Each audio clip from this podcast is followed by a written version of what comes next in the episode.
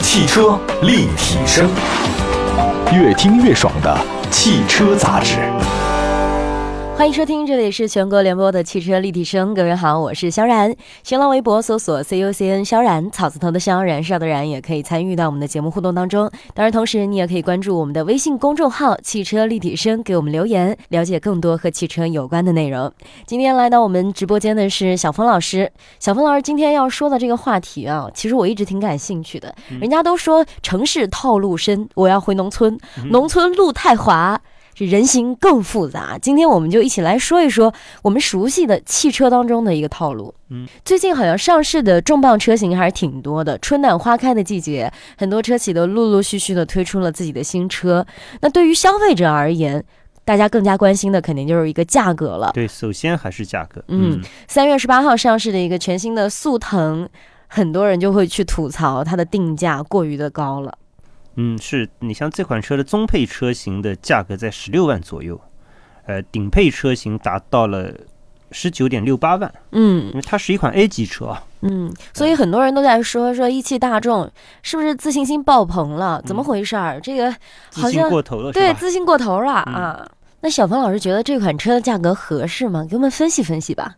呃，关于全新速腾的定价啊，呃，我个人的感觉就是又看到了一汽大众比较熟悉的套路啊，嗯，也就是那个我们俗称的高举高打嘛，哎，高举高打是什么意思？呃就是先定一个比较高的价格，嗯然后呢，再根据市场的反馈，包括他自己对这款车型的销量的目标，呃，后期再决定终端的优惠。呃，嗯，有的时候呢，这个优惠还是蛮大的。你你就比如说像这个老款的速腾啊，其实就是这这种打法的一个一个代表吧。你像它十几万的车，它终端的优惠一般的是在三万元左右。其实你如果光看官方指导价的话，其实老速腾的定价也是蛮高的。嗯它那个车比现在新款的车要小很多嘛，呃，然后它的这个外形也比较普通，呃，配置跟新款肯定也也是有很大差距的啊。但是它的这个老款的中配车型的官方指导价、啊，呃，也是在十六万左右。这个价格是什么概念呢？就快赶上它的竞品，比如说卡罗拉啊、这个思域啊，包括这个大众的朗逸啊，嗯，快赶上这个这些竞品车型的顶配的这个价格了。而这个老款速腾的顶配价格是多少呢？就达到了令人这个叫叫叫瞠目结舌的二十一点八八万，把这个一款四米六多的这个 A 级车能够呃卖到这个价格，确实，这个我觉得一汽大众胆子也是蛮大的。但是如果按原价的话，应该也不会有什么人去买吧？嗯，没有没有人买，而且很多的这个店里面，呃，都没有这款车。嗯嗯呃，另外像这种套路，其实一汽大众还是玩的比较熟练的。你像去年，你记得有一款车嘛，就是那个一汽大众的首款 SUV 叫探歌，啊、嗯嗯那车其实还是不错的啊。呃，但是呢，它作为一款只有四米三多一点的这个小的 SUV 啊，它高配车型的价格居然超过了二十万，然后主销的车型呢也在十六万左右，所以它刚上市的时候也是这个市场一条声的都在说啊，说你这个定价定的太高了。嗯嗯所以就是一开始根本卖不动嘛。但是它后来终端很快的优惠到一万五千块钱左右啊，这个销量马上就攀升上去了。呃，一般那个去年年底的时候，我印象中是攀升到八千到一万台左右嘛。我个人觉得这款车如果说将来优惠力度再大一点啊，它可能会呃会卖得更好。哎，其实我觉得挺奇怪的。你说，既然后期都要降价，又会标这么多的终端优惠，为什么它一开始就不能把价格定的稍微低一些呢？这个里头有一个大众品牌的这种强势心理啊，就是大众在中国不是很强势嘛，嗯呃他觉得这个我这个车价肯定要比别的车定的要贵一点啊，否则怎么能够显示我的这个这个品牌强势呢就？是所谓的一个车标就值很多呃，钱是我的品牌溢价怎么能够体现呢？啊。其实你看同级别的车型，呃，包括这个也是非常主流的品牌，像丰田啊、本田啊，呃，不管思域还是卡罗拉啊，其实人家的顶配车型也就在十六万，最多嗯像卡罗拉就十七万多一点嘛。再往上真的是真的心虚，不敢再往上定啊。那在网上也没有人会去买了，嗯而且有的时候大家搜索某一款车的时候，就会有一个这个搜索的区域。现在的这个买车网站都是嗯是十五万到嗯二十万之是间，二十、万到二十几万之间。而如果你不在这个区域之内的话，可能都不在大家的这个思考范围之内了。嗯，不过这个思域卡罗拉它的这个打法跟一汽大众是不一样的。这两款车，你像它的终端优惠其实没有太多，嗯但是大众就不一样了，它那个像速腾，它把价格定得高高的，然后后期的终端优惠呢比对手大得多，呃，就等于把价格又拉回来了。嗯，这样看起来就觉得那打折的力度很大，嗯然后大家就会觉得哇，我是不是捡了个便宜？嗯可能会有这样的心情存在啊，嗯但是我觉得还是一样的，我觉得还是贵。 嗯，嗯，那小芳老师来看看啊，就是这个速腾的定价是不是真的是太高了一些？ 啊，是这样的，我觉得，呃，评价一款车的价格高不高啊，它有很多的因素。嗯呃，你像关于全新速腾的价格，我个人觉得，呃，应该从三个方面看吧。首先就是那个它上市的那天，三月十八号嘛，嗯，一看到这个价格出来呢，我的第一反应也是这个价格太高了。对，哎、这个可能是从比较感性的角度来看这个问题的啊。其次啊，一款车到底贵不贵呢？我觉得指导价是一个方面。嗯最后呢，还是得看终端优惠的力度。你从这个角度看呢，呃，目前谈论速腾的这个价格，我觉得还是太早。嗯嗯，要真正就是拿到消费者手上是多少钱，这个嗯才能算数。是，嗯然后最后就是从比较理性的角度看啊，呃，你像新款的速腾和老款比呢，它的这个产品力的提升还是比较明显的，所以我觉得它的终端价格如果说呃比老款贵一点，只要不是太离谱，呃，应该是可以接受的。嗯，其实速腾在我们大家心目当中的一个地位，包括大众在我们心目当中的一个地位是很固定的。大家都觉得这个车，哎呀不错，然后也会觉得这个车比较全面。那从小鹏老师你的角度来看的话，因为大家汽车媒体人嘛，可能这个观点会更加的这个鲜明一些。然后我们逐个地聊一聊吧，说一说为什么我们其实也是觉得这个车的价格定的是稍微有那么一些高了。因为速腾在咱们老百姓心里的价位，其实大家都很清楚啊，嗯，也就是十万出点头的对，像老款车的呃十三万左右也就差不多了。呃，是因为你你像老款速腾，它起步价十三万多一点嘛，嗯呃，这个中配车型十六万左右，十五六万，你嗯，终端的优惠减去三万块钱，其实这个车最后也就是十二三万。十万到十二三万，嗯哎、这个呢，也就是它这么多年来给我们老百姓的这么一个一个心理价位，会有一个印象。嗯，是，要是速腾的价格，你说要超过十三万，我们可能大多数人都会觉得挺高的，觉得挺有贵点的过分了，嗯，是你再看全新速腾啊，它的这个起步价虽然仍然在这个定在十三点一八万嘛，和老款的这个一点六升自然吸气的那个入门款的价格是一致的，但是你往中高配车型一看，大家都觉得啊，新速腾确实太贵了。嗯你像你作为一款 A 级车，呃像一点四 T 这样的主流动力啊，定价达到了这个十六七万，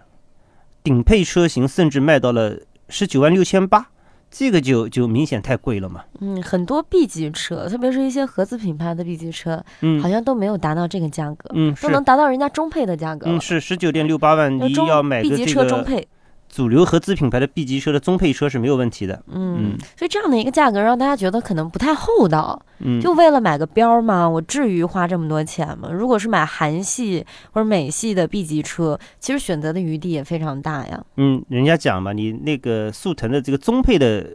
价格十十十六七万啊，嗯，就完全可以买一个什么韩系啊，或者这个美系、法系的这个 B 级车了嘛。是啊，呃，你像这个速腾上市的当天啊，也非常巧，正好有一款 B 级车在同一天上市，都在三月十八号那天上市嘛，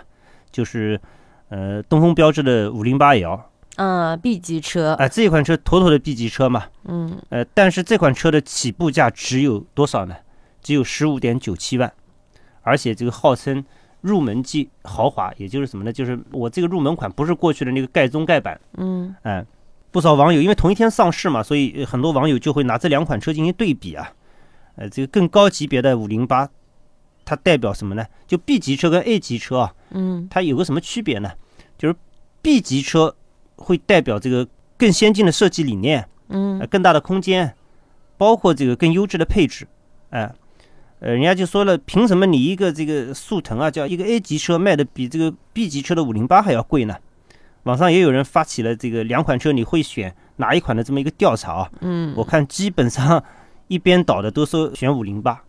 呃，如果是我，我我也会选五零八。如果是我，我也会选东风标致的五零八 AR。嗯哎是，那虽然说法系车卖的不是非常好，但是东风标致还是挺有个性的，而且特别是它的设计感，会让人去联想到法国人的浪漫。嗯，而法且式浪漫是吧？对它的那种标志，我觉得也挺好看的，嗯就是它的小狮子头的标识啊、女生还是比较喜欢的。而且我觉得这个跟速腾比，真是性价比太高了。如果说速腾的这个终端优惠能达到三万块钱左右的话，哪怕两万，我觉得嗯都都都是可以接受的。嗯，对，呃，新速腾的话，因为它产品力提升了，嗯所以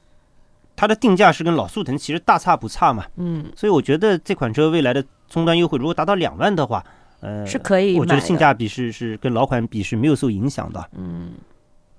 主要是真的觉得速腾这次的定价有点太高了。新速腾的那个价格体系跟那个老速腾基本一致啊，嗯你看入门款的价格都一样嘛，都是十三点一八万，然后那个老速腾它那个有个很离谱的那个二十一点八八万那个顶配，呃，新速腾就把它砍掉了。新速腾顶配车型现在的这个价格是十九万六千八嘛，比比老款的顶配呃低了两万多块钱。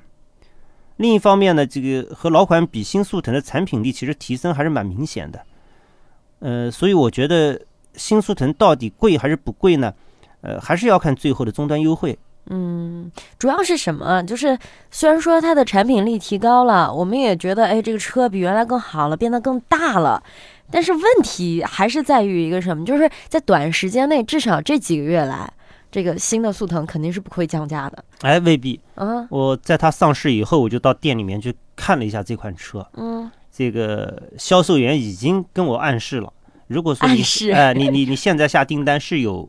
是有优惠的，哦，但具体优惠多少他没有告诉我，因为他看我也不一定像买车的人嘛。啊，这个给我的信息是什么呢？就是说，呃，一汽大众现在也也不像过去那么傲娇了。你像那个探戈上市一开始好像就是没有任何优惠的，嗯但是速腾呢，就是我上市我就有一点优惠，嗯，哎、可能不太多啊。反正肯定是比这个老款的车型这个优惠力度要小啊，很多、老款老款嗯现老在款现在赶着呃卖呢。赶着这个赶着清库呢。嗯嗯，主要是什么？就是新的速腾比老款升级了很多，大家觉得产品更好了。然后优惠的话，可能暂时不会有太多的提升。我们刚刚一直在说怎么好，怎么好，怎么好啊。那个小峰老师能不能给我们详细的说一说这个新款的、老款的速腾到底它们的区别在哪里，提升又在哪里呢？哦，你像跟老款的速腾相比啊，新速腾它首先呃砍掉了1.6自然吸气的那个版本，嗯新车现在只有呃 1.2T 和 1.4T 两种车型嘛。嗯，1.2T 的那个发动机的最大功率比比老款稍有增加，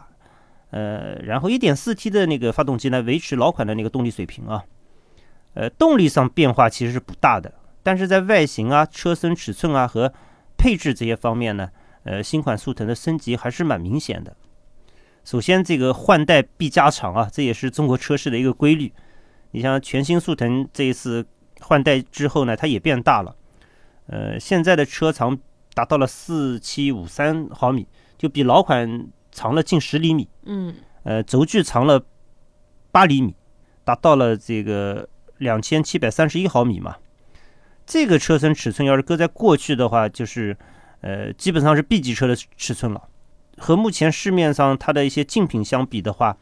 新速腾的这个尺寸的优势还是比较明显的啊。你比如和朗逸比，就是它的同门兄弟了。嗯呃，新速腾的轴距长了四十多毫米，所以准确的讲呢，新速腾应该算是 A 加级别的轿车。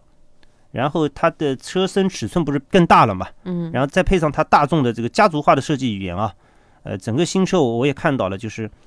看上去更大气。然后除了外形呢，呃，配置的提升其实也是全新速腾的一个亮点啊。你像全新的液晶仪表啊，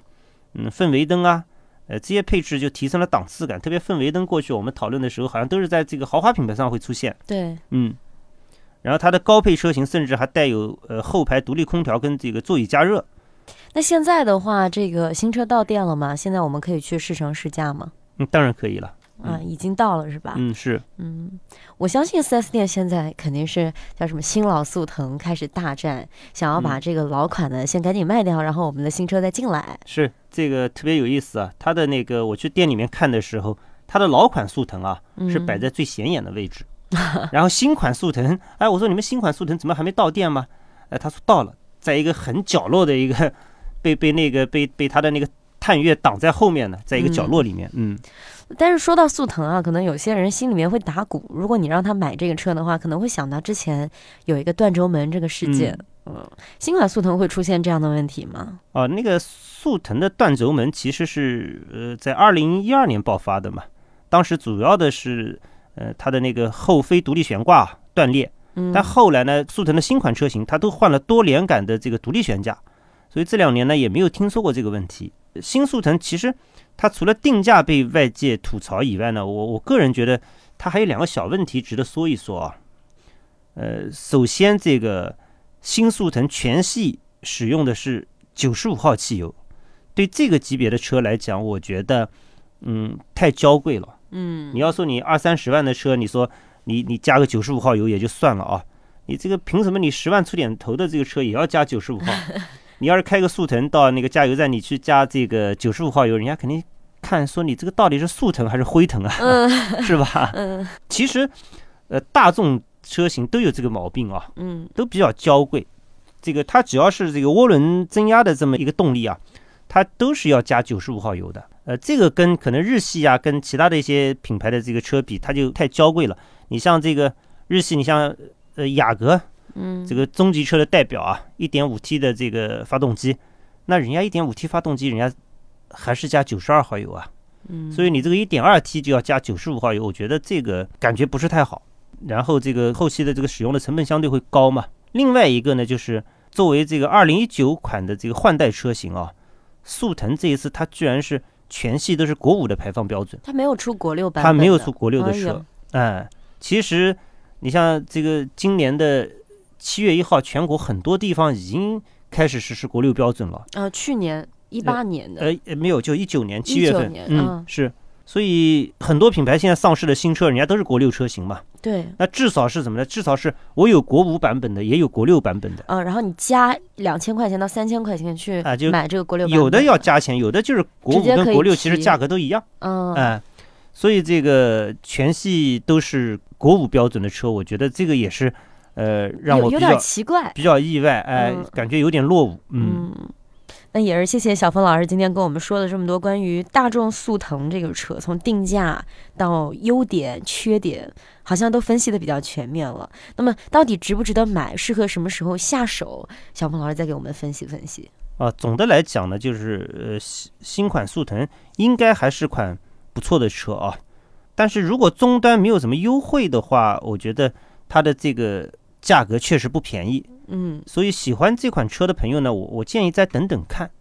至少等到什么时候呢？至少等到我个人的感觉啊，等到终端优惠超过一万块的时候，你再开始考虑这个车不迟。那现在大家可能会比较纠结一点，啊，就是再等等等等，可能就上不了牌了。上什么牌？国国国五啊，国六的那国个是国吧？六的对，嗯，是是是。嗯、大家心心里面可能会在想，后面上不了牌了该怎么办？嗯这个我觉得多虑了，多虑嗯因为了真正的等这个你的城市，呃，进进入了这个国六的时代，嗯，我想它速腾会推出国六的版本的。嗯，当哎然也是期待大众的车越做越好吧。反正这两年也看到了新款的，无论是帕萨特也好，还是速腾也好，都在不断的更新换代。然后它的内饰，包括很多的细节方面，也在不断的改善。也希望大众这个品牌可以早日的脱离之前断轴门的阴影，把车越做越好吧。嗯，以上就是今天的汽车立体声，感谢各位的收听，我们下期再见。